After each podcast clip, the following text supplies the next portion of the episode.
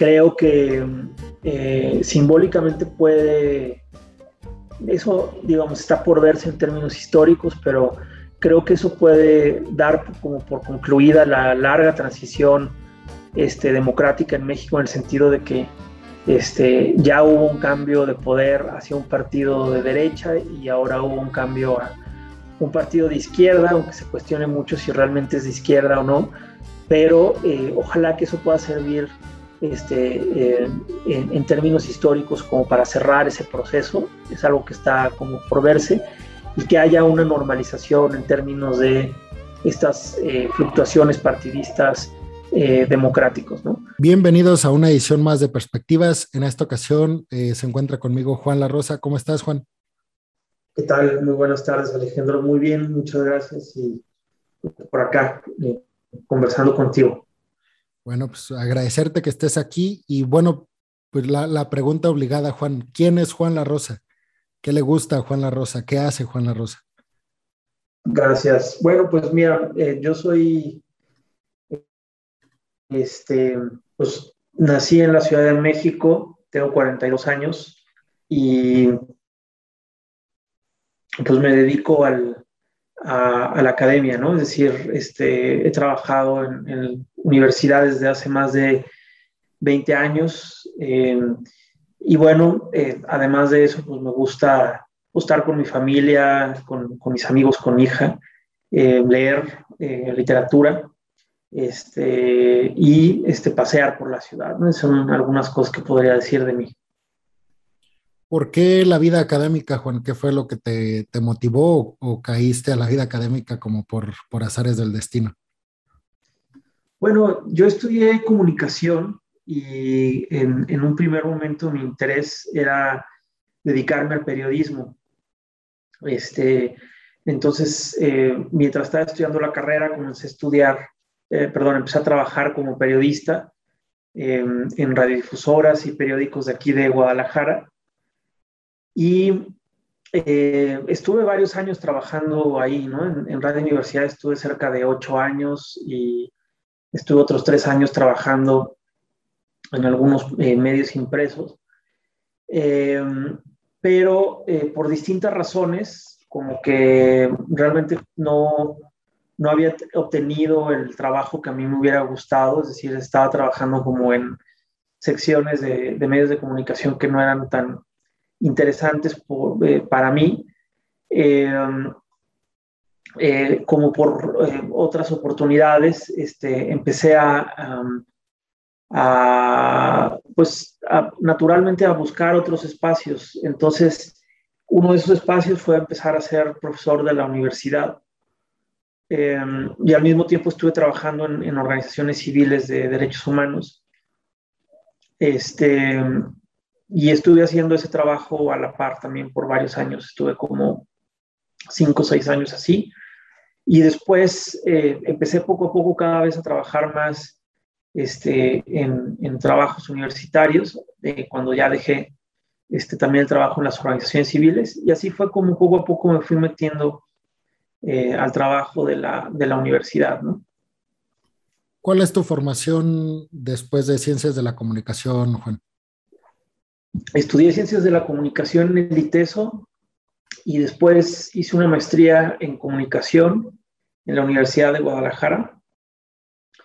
Eh, esa me parece que fue como de 2010 a 2012. Y luego en el 2013 empecé a estudiar un doctorado en medios y comunicación eh, en la Universidad de Temple en Filadelfia, que está en, el estado de Pensilvania, en Estados Unidos, y concluí en el 2018. Y a ver, platícame cuál, cuál fue tu, cómo fue la experiencia de, de, estar estudiando en Estados Unidos. ¿Te costó trabajo llegar allá a una universidad a estudiar un doctorado? Eh, los retos como los que te tuviste que enfrentar, eh, pues, tanto académicos como eh, también tus retos personales. Sí, fue una muy buena experiencia. Este, realmente fue, fueron cinco años muy suaves, en donde tuve la, la oportunidad de pues, dedicarme nada más a estudiar.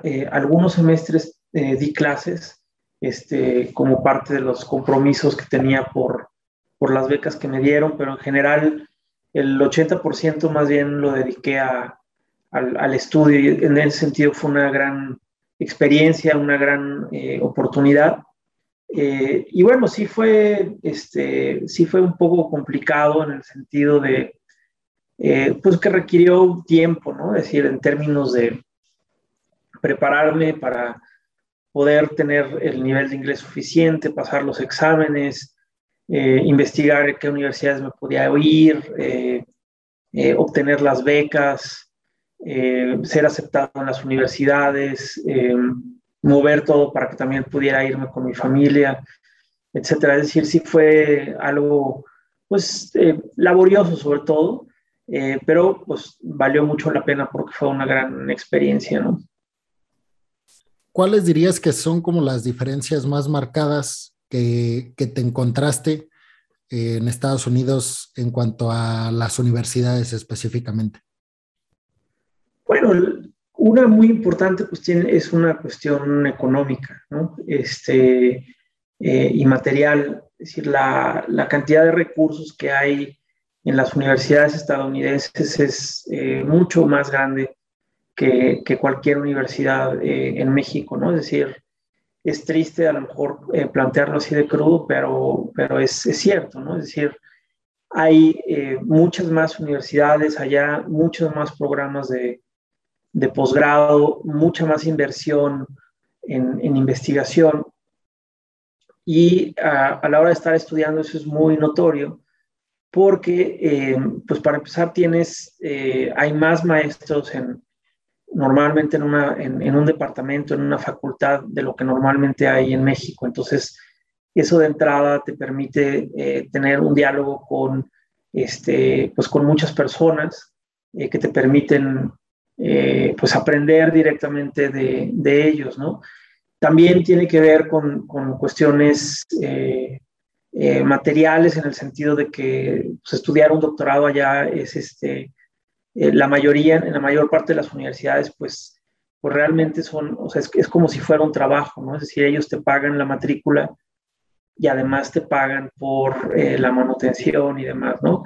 Cosa que en México es algo difícil eh, en el mejor de los casos, pues con así te da una, una ayuda para pagar la manutención eh, o la colegiatura, pero no, no todo.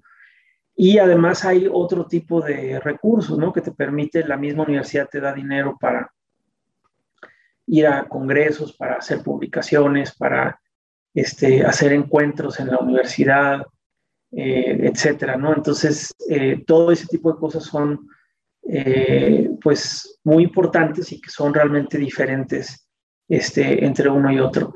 Y la otra cosa, digo, no sé en general en la academia en México, porque no, tampoco podría decir que conozco todo, pero al menos en los círculos en donde yo me muevo, me parece que el, el y donde yo me movía allá en Estados Unidos, porque también fue una parte, es pues, algo muy específico, tampoco puedo decir que conozco todo, pero sí puedo decir que en, en, el caso mexicano veo como que es un, una cultura muchísimo más formalista eh, y mucho más rígida en el sentido de que los estudios del doctorado, por ejemplo, todo está centrado en la tesis.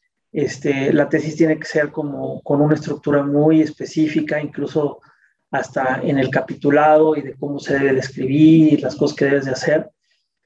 Y eh, en, los espacios en los que yo estuve era, era más, era diferente, ¿no? Es decir, este, al principio, la, primera mitad del doctorado no tiene nada que ver con tu tesis, sino tiene que ver más bien con que te pongas a estudiar cosas que a ti te interesen o, este, o incluso algunas cosas que no te interesen, pero que son importantes para tu formación. Y luego ya cuando se hace la tesis, no hay eh, como coloquios cada fin de semestre y tampoco este, te dan como una guía específica de cómo se debe de, presentar los capitulados. O sea, la cuestión de diseño sí, pero pues tú puedes hacer, o sea, es como un trabajo un poco más libre, ¿no? En ese sentido. Este, esas serían dos diferencias ahorita que, me, que se me viene a la mente, ¿no? Y ya específicamente en el nivel académico, ¿te encontraste con algo, con, bueno, te encontraste con esta idea que tenemos preconcebida de que en Estados Unidos pues te vas a encontrar como con un nivel muy alto, eh, como con pues sí, temas, profesores y todo como muchísimo más complejo de lo que te encuentras aquí en México. ¿Esta teoría se comprobó en tu experiencia o, o no, o no, no realmente?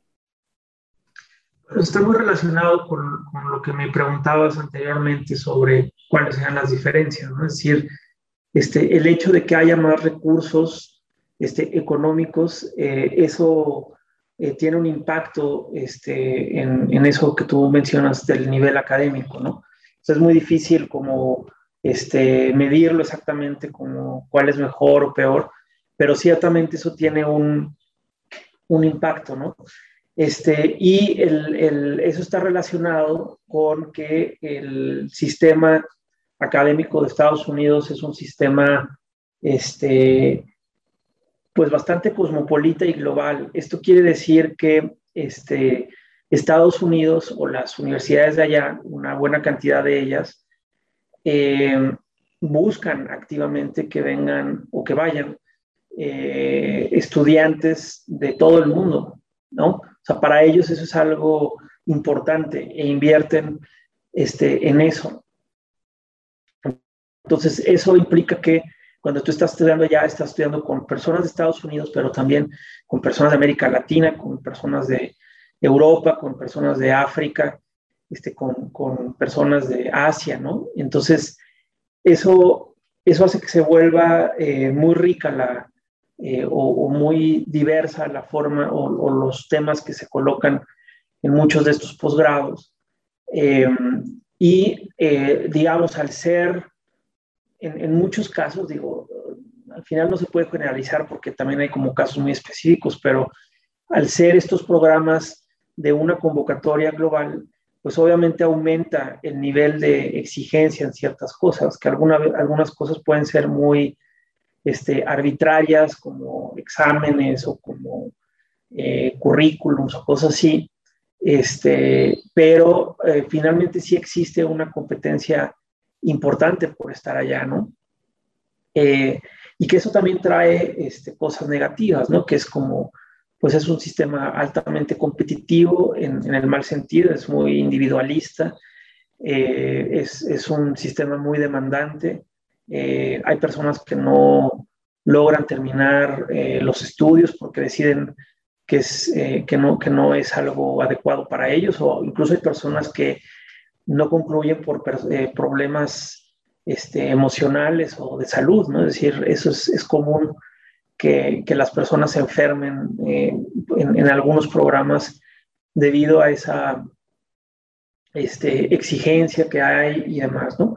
Entonces están, digamos, como las cosas buenas y las malas de eso, ¿no? Este, eh, y la otra es que, bueno, este, no, no es que Estados Unidos eh, tenga estas características ahorita, sino que esas características este, las ha venido construyendo desde décadas atrás. Entonces, todo eso hace que se cree una, una masa crítica muy importante en ese país, en donde hay personas este, eh, eh, pues que tienen mucha capacidad y que tienen trabajos de investigación muy interesantes.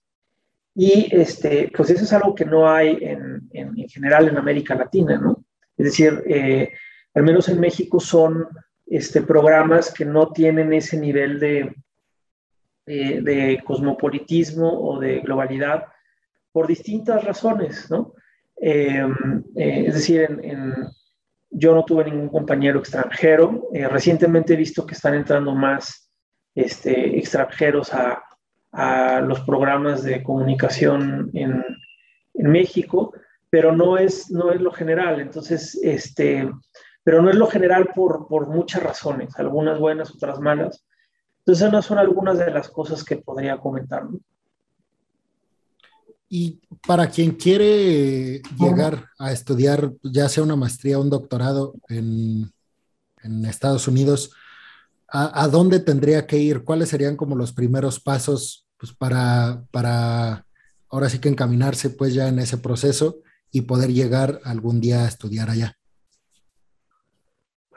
Es muy importante es saber inglés, ¿no? Este, a lo mejor puede parecer obvio, pero es algo muy importante porque las personas que quieran hacer un posgrado allá tienen que, que saber eh, escribir, leer, eh, escuchar y hablar muy bien el inglés. Es decir, no, no basta por lo general con eh, lo que se aprende en todas las escuelas en México, sino que hay que em, pues corroborar y comprobar que tienes un nivel de inglés adecuado. Entonces sería una primera, un primer elemento y pues tiene que ver con pasar los exámenes este, el TOEFL o el, este, no me acuerdo ahorita cuáles son los otros exámenes, pero con puntajes altos y verificar que esos son los, este, los, el estándar requerido, ¿no? Es decir, eso es importante.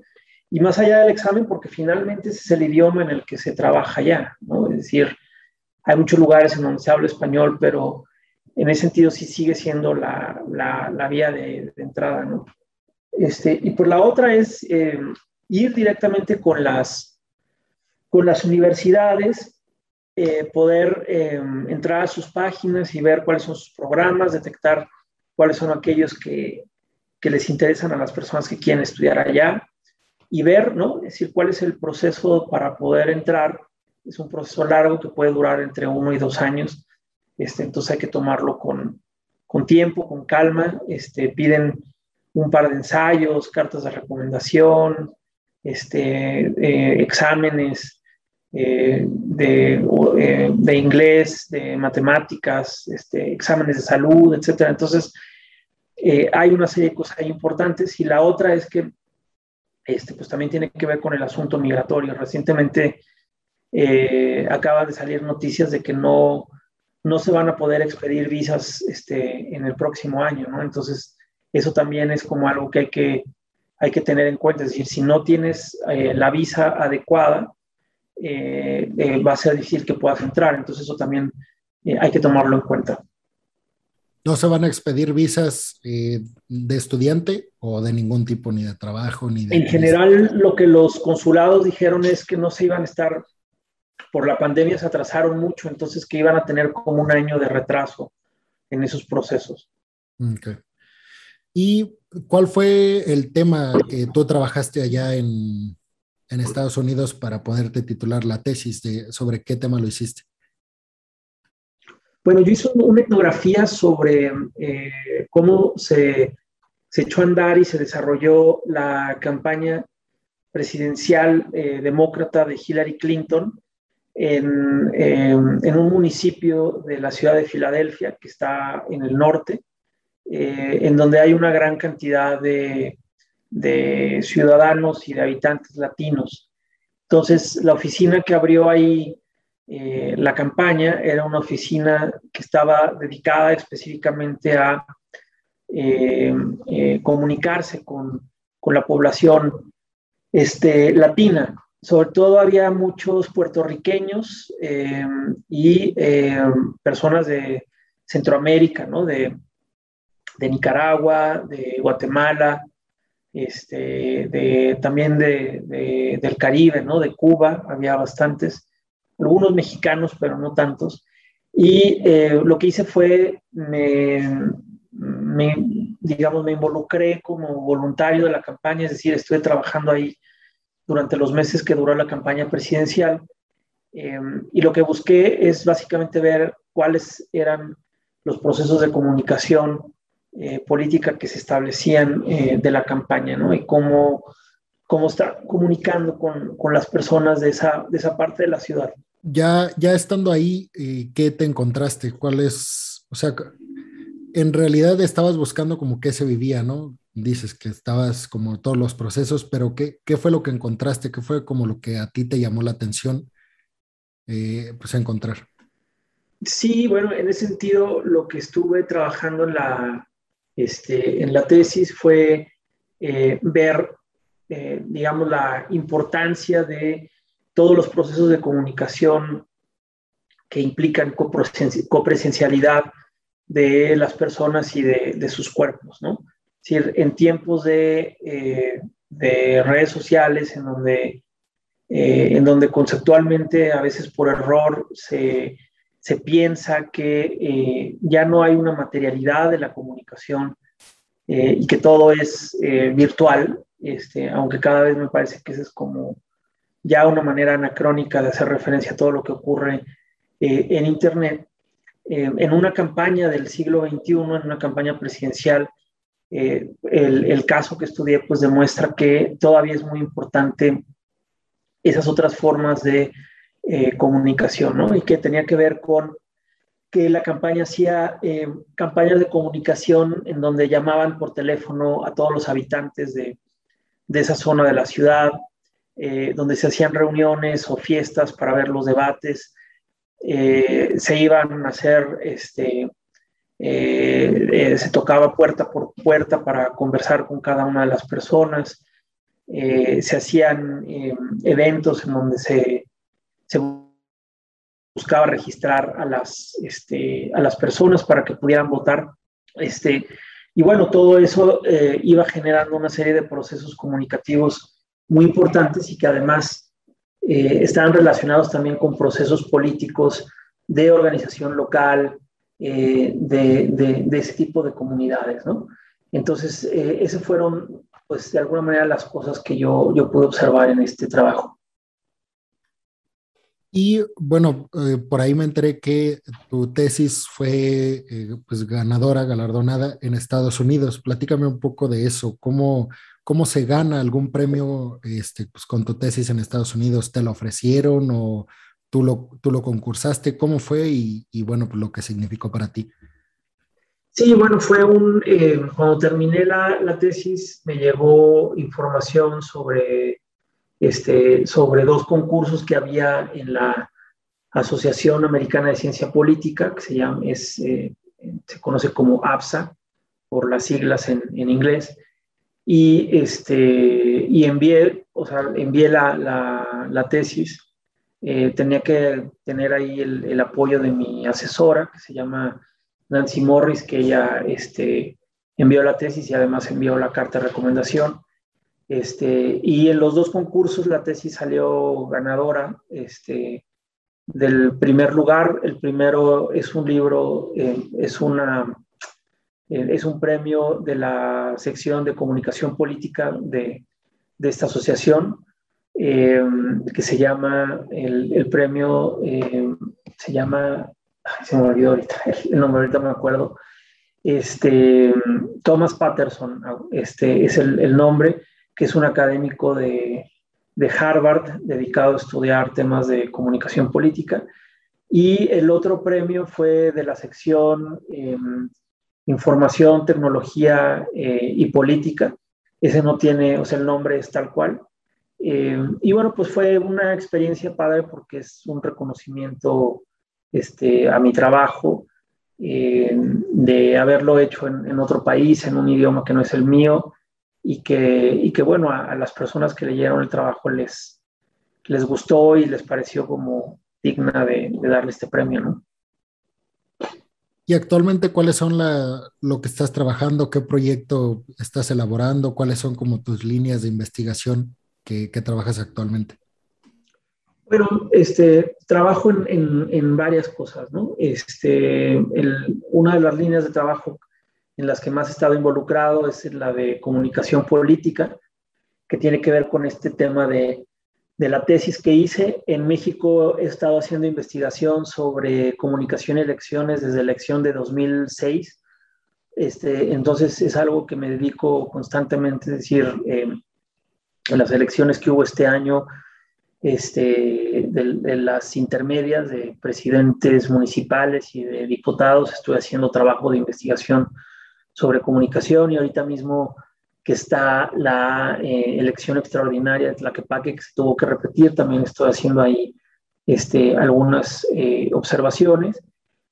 Este, estoy también trabajando eh, en temas socioambientales, es decir, cómo la gente a través de la comunicación va construyendo conocimiento y soluciones sobre problemas socioambientales de su entorno en ese estoy trabajando en una investigación junto con otras investigadoras del, del ITESO en la ribera de Chapala con dos comunidades, este, dos comunidades indígenas.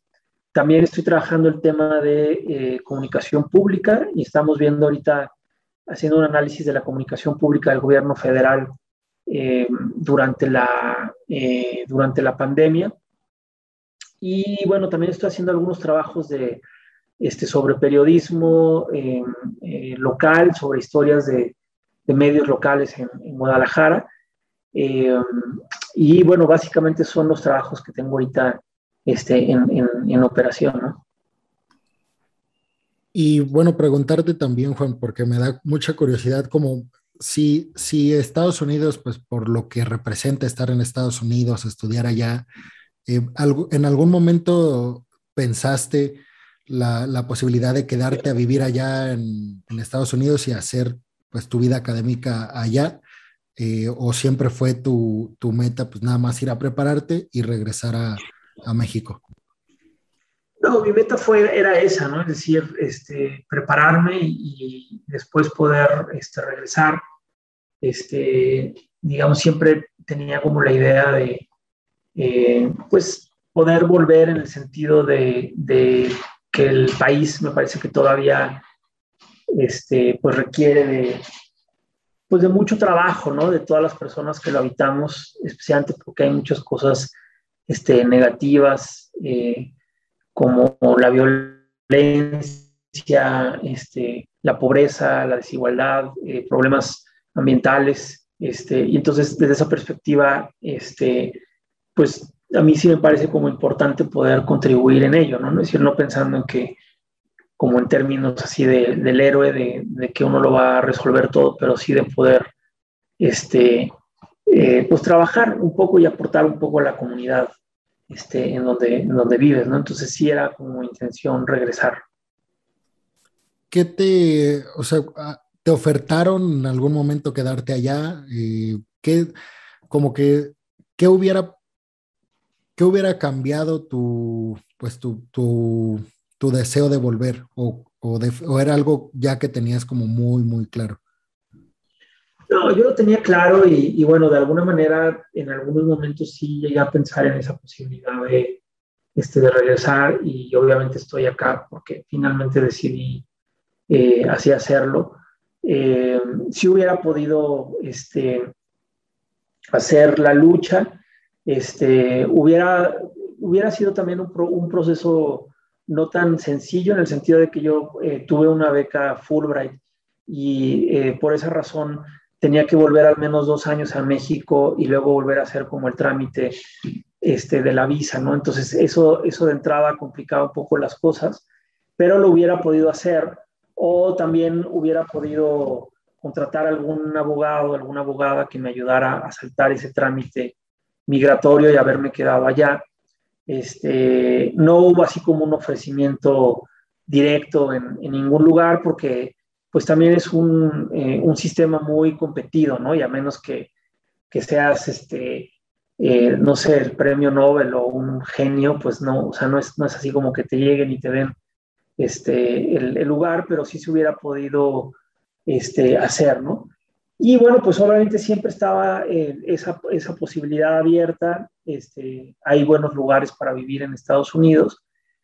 Este, pero al final también, digamos, en términos académicos, eh, implicados cosas que a mí, que no, no, no era algo que me llamara mucho la atención. La primera es que en Estados Unidos, cuando, si quieres hacer trabajo de investigación y quieres ser profesor, tienes que entrar a un proceso que se llama tenure track, que son entre cuatro y seis años en los cuales tú en una universidad estás a prueba este, y son seis, cinco, seis años muy eh, complicados, de mucho trabajo, muy estresantes, porque tienes que publicar muchísimo, tienes que dar muchísimas clases, tienes que demostrar como, como muchas cosas, ¿no? Y ya después de eso, una vez que te contratan, ya te dan, digamos, como se conoce aquí en México, tu plaza, y después de eso a lo mejor ya no se vuelve, ya no es tan estresante.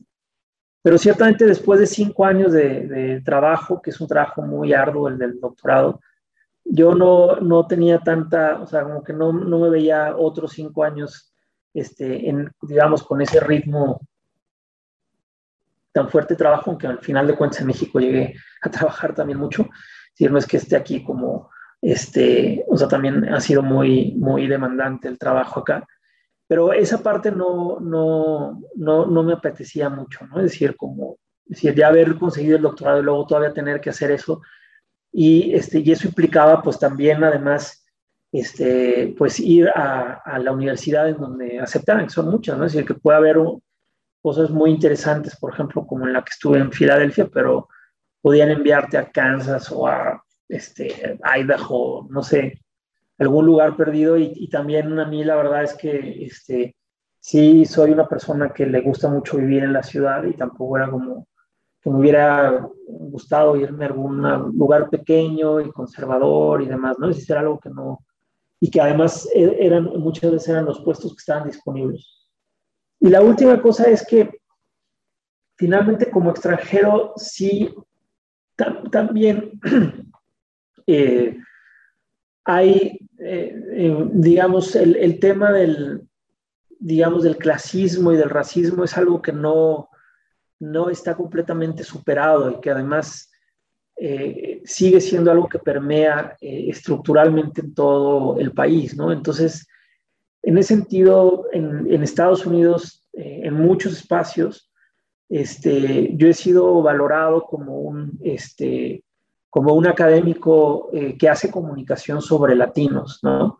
Entonces, y a mí es algo que no, o sea, yo me considero una persona que que hace investigación sobre comunicación. Puede ser sobre latinos o sobre este, eh, anglos o este, lo que sea. Y puede hacerlo sobre personas de América Latina o asiáticas o demás. Pero o sea, mi trabajo es, es ese. Y allá había como ese asunto de ese esencialismo de decir, bueno, si queremos, este, o sea, las, las, oportunidades más claras están en decir, bueno, te vas a ir a, un, a una universidad a hacer el eh, académico de, eh, de, de, los latinos y la comunicación en Estados Unidos, ¿no? Y eso, pues a mí la verdad eh, no me traía nada, porque yo le decía un poco a mi esposa, era así como, así gané el premio y todo, pero iba a ser como la Jennifer López de Estados Unidos, ¿no? Es decir, que sigue siendo muy, o sea, que es muy famosa, pero no termina por estar en, en la parte, en la cúspide o en, en, la parte más alta, ¿no? Entonces, este, es algo a mí también que no me, este, que no, que no me hacía sentir bien y que además no me, no me interesaba en términos de, de desarrollo académico. Este, y esas son algunas de las razones por qué. Pero digo, al final de cuentas la más importante es la que te dije al principio, ¿no? es decir, mi plan sí era regresar a México. Y, o que llegas a México y ¿qué te encuentras? O sea, te, te encuentras con esa, pues con ese recibimiento de, abriéndote prácticamente todas las puertas a donde querías llegar por, pues, por haber cursado un doctorado en Estados Unidos y, y de alguna manera sentiste como que, pues sí, como, no, no digamos mayor facilidad para competir por un puesto de trabajo, pero pues notabas a lo mejor que, pues que si llegaba alguien a pedir trabajo con un doctorado en México y tú con un doctorado en Estados Unidos, pues que sintieras que había una, pues una como mejor imagen sobre ti que venías de, de estudiar allá en Estados Unidos.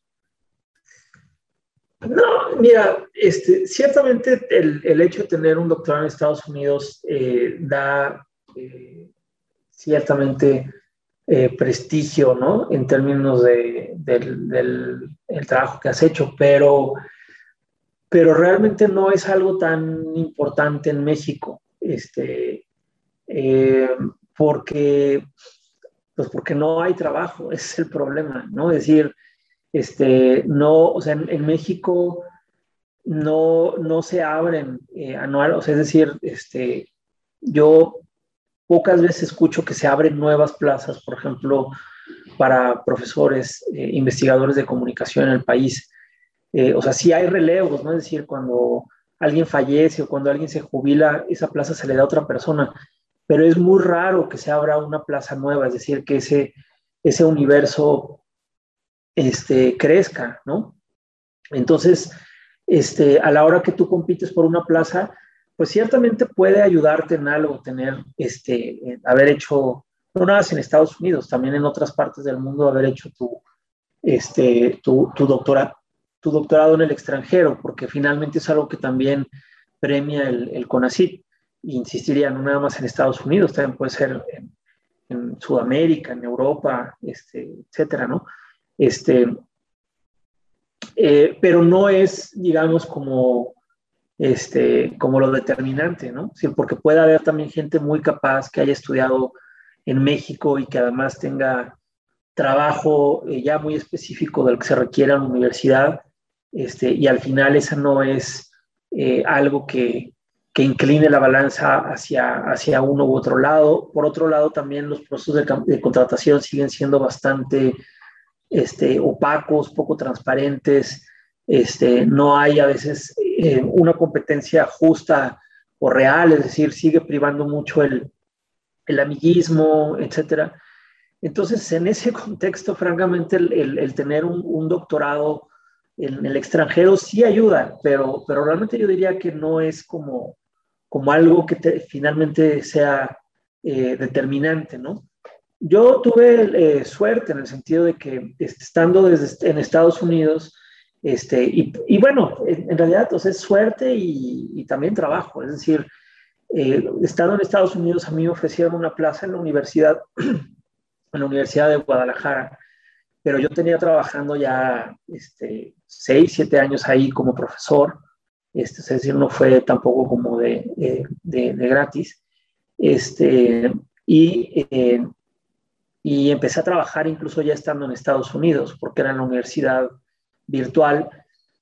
Entonces cuando llegué ya tenía ese trabajo, era un trabajo este, muy digno y todo, pero la verdad es que el sueldo era muy, muy bajo.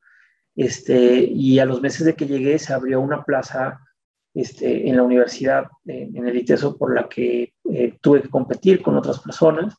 Este, y bueno, al final eh, hubo hubo la posibilidad de entrar, pero incluso en, los, en algunos de los, este, de los concursos en los que participé, este, no, no salí yo este, seleccionado. Entonces, este, pues, o sea, creo que sí ayuda, pero así como tú lo ponías al principio de que te reciben con los brazos abiertos, así como de ya llegaste, ya eh, eres don Juan y el rey del, de la academia, no. O sea, no, y, sobre todo por, por eso, es decir, por la, por la precariedad que hay, es decir, es un, es un mercado laboral este, constreñido y no es algo nuevo, sino ha estado constreñido en los últimos 20 años.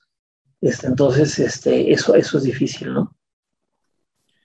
Y bueno, Juan, te, quisiera preguntar con tu experiencia, eh, ¿cuál es tu lectura? Es más, tu opinión sobre un acontecimiento pues, actual, o bueno, un tema contemporáneo, mejor dicho. ¿Cuál es tu lectura sobre las elecciones y, el mapa como político eh, en Estados Unidos? A, a, lo mejor que a ti te tocó el trompismo, eh, pues el, el, peligro que algunas, que algunas personas lo ven como un peligro, el regreso ahora con, con lo de Biden. ¿Cuál es tu lectura? Sobre todo por pues por la importancia que tiene la política estadounidense para el rumbo que toma o no toma eh, pues el mundo. Sí, bueno, yo creo que han sido años eh, muy turbulentos para Estados Unidos, este, de, muchos cambios. Este, creo que, el, que no nada más Trump, sino desde Obama hubo eh, pues un trabajo este, o digamos una, una transformación política, pero sobre todo cultural muy importante, ¿no? Que ha llevado a las personas a, eh, eh, a tratar de reivindicar ciertos eh, valores, pero sobre todo muy relacionados con cuestiones de identidad, que pues desafortunadamente no, eh, no son muy compatibles con, con, la posibilidad de vivir democráticamente y eh, en comunidades diversas, como es la mayor parte del, del país, ¿no? Este, entonces, en ese sentido, es esa, eh, digamos, esas transformaciones políticas y culturales ha llevado a eh, problemas sociales importantes, ¿no? Este, en términos eh, de clase, en términos eh, raciales, este, en términos de género. Es decir, lo que hemos visto, pues, con Black Lives Matter, este, Black Lives Matter, este, con toda la revolución de las, este, de las estatuas, con las elecciones locales tan reñidas que han existido, con la respuesta que ha habido, por ejemplo, frente a la pandemia y específicamente con la vacunación, en donde incluso ese tipo de, trabajo colectivo que implica enfrentar una pandemia y de vacunarse se ha, se ha vuelto un asunto político, ¿no? En donde, por ejemplo, los, republicanos este, son renuentes a, vacunarse, ¿no? Por ejemplo, y que eso ha metido en muchos problemas a, pues, al sistema de salud estadounidense. Eh, pues eso ha sido, ha sido difícil, ¿no? Es decir, el, el asalto que hubo al Capitolio en, este, en, en enero, la, el, el, corte que hicieron de, de, Donald Trump en las este, redes sociales, etcétera. Es decir, todo eso está transformando mucho este, al país. Creo que de alguna manera este, la institucionalidad de Estados Unidos eh, ha soportado eh, parte de, digamos, de, todas estas turbulencias pero yo creo que sí se escucha crujir, ¿no? Este, la, el sistema y la estructura política del, del, país, ¿no? Es decir, porque están enfrentando problemas muy fuertes como la, la desinformación, la polarización, este, y con muy pocas este, soluciones, ¿no? Este, y bueno, pues Biden está enfrentando parte de esas consecuencias, ¿no? Es decir, no, eh, ha tenido muchos problemas al inicio de su, eh, de su administración, ha cometido algunos errores, pero sobre todo este, ha estado en contextos difíciles, ¿no? Como la toma del Capitolio, como que Trump no haya querido reconocer su victoria, la salida de la guerra de Irak, acaba de perder unas elecciones en Virginia. Es decir, eh, no le está teniendo fácil y eso puede incluir que en en, elecciones posteriores veamos este, cómo el, el, Trump o el trumpismo vuelva a, algún espacio de poder, ¿no? Entonces eso este, pues sigue ahí eh, confrontando mucho la, la, vida política de Estados Unidos este, y me parece que es algo que vamos a seguir viendo en los próximos años, porque no, al menos yo no alcanzo a ver cómo pueda solucionarse eso como con algo específico, ¿no? Y ya como para ir cerrando, te, pregunta, te haría la misma pregunta, pero eh, en México. ¿Cuál es tu lectura sobre el, tu mapeo como en general de lo que está pasando en, en México? Bueno, en México también hubo un cambio este, importante, ¿no? Que fue la llegada de López Obrador este, al poder en el 2018. Creo que eh, simbólicamente puede, eso, digamos, está por verse en términos históricos, pero creo que eso puede dar como por concluida la larga transición este, democrática en México en el sentido de que este, ya hubo un cambio de poder hacia un partido de derecha y ahora hubo un cambio a un partido de izquierda, aunque se cuestione mucho si realmente es de izquierda o no, pero eh, ojalá que eso pueda servir este, eh, en, en, términos históricos como para cerrar ese proceso, es algo que está como por verse y que haya una normalización en términos de estas eh, fluctuaciones partidistas eh, democráticos. ¿no? Creo que el, el la, digamos, el, el, gobierno del observador sí ha, eh, pues ha tomado medidas que han sido muy controversiales, este, que ha hecho cambios importantes. Me parece que, que, han habido algunos aciertos, han habido otros muchos errores.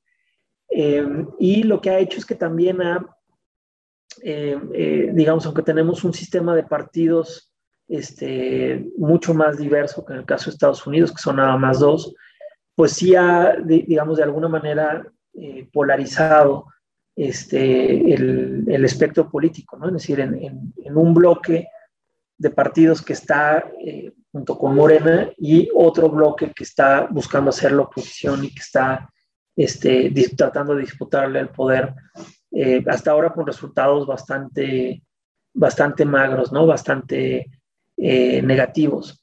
La, eh, bueno, la diferencia que yo veo con Estados Unidos es que la, la, polarización que se vive en México me parece que es una polarización de élites, ¿no?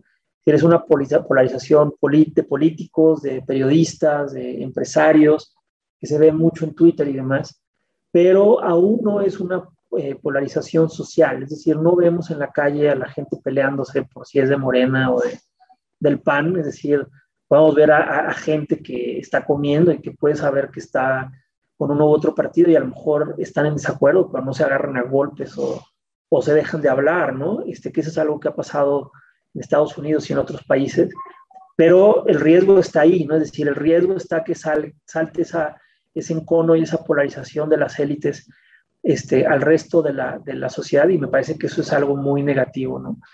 Y eh, pues en ese sentido está el gobierno pues en, jugándole ahí con fuego, ¿no? En la rayita, es decir, este, ojalá que eso no, no ocurra, que realmente no haya esa, eh, digamos, confrontación social, porque luego regresar las cosas a, a, un, a un, estado mucho más, eh, pues de orden y de paz y de, de concordia sobre todo, pues no es algo tan sencillo, sino es algo que tarda tarda tiempo, ¿no? Bueno, Juan, pues agradecerte, sé que te tienes que ir, entonces, pues nada, agradecerte mucho que, hayas estado aquí, tu presencia y pues tu, opinión, este, y pues también abrirte a eh, compartirnos sobre todo tu proceso allá en Estados Unidos y ahora tus opiniones sobre temas pues bastante controversiales que es pues, la política en Estados Unidos y la política aquí en, en México. Muchas gracias, Juan. Algo que... No, pues muchas gracias a ti, Alejandro. Gracias por todo. Bueno, pues muchas gracias a todos y a todos los que escucharon o vieron eh, este programa de perspectivas y nos vemos en la próxima.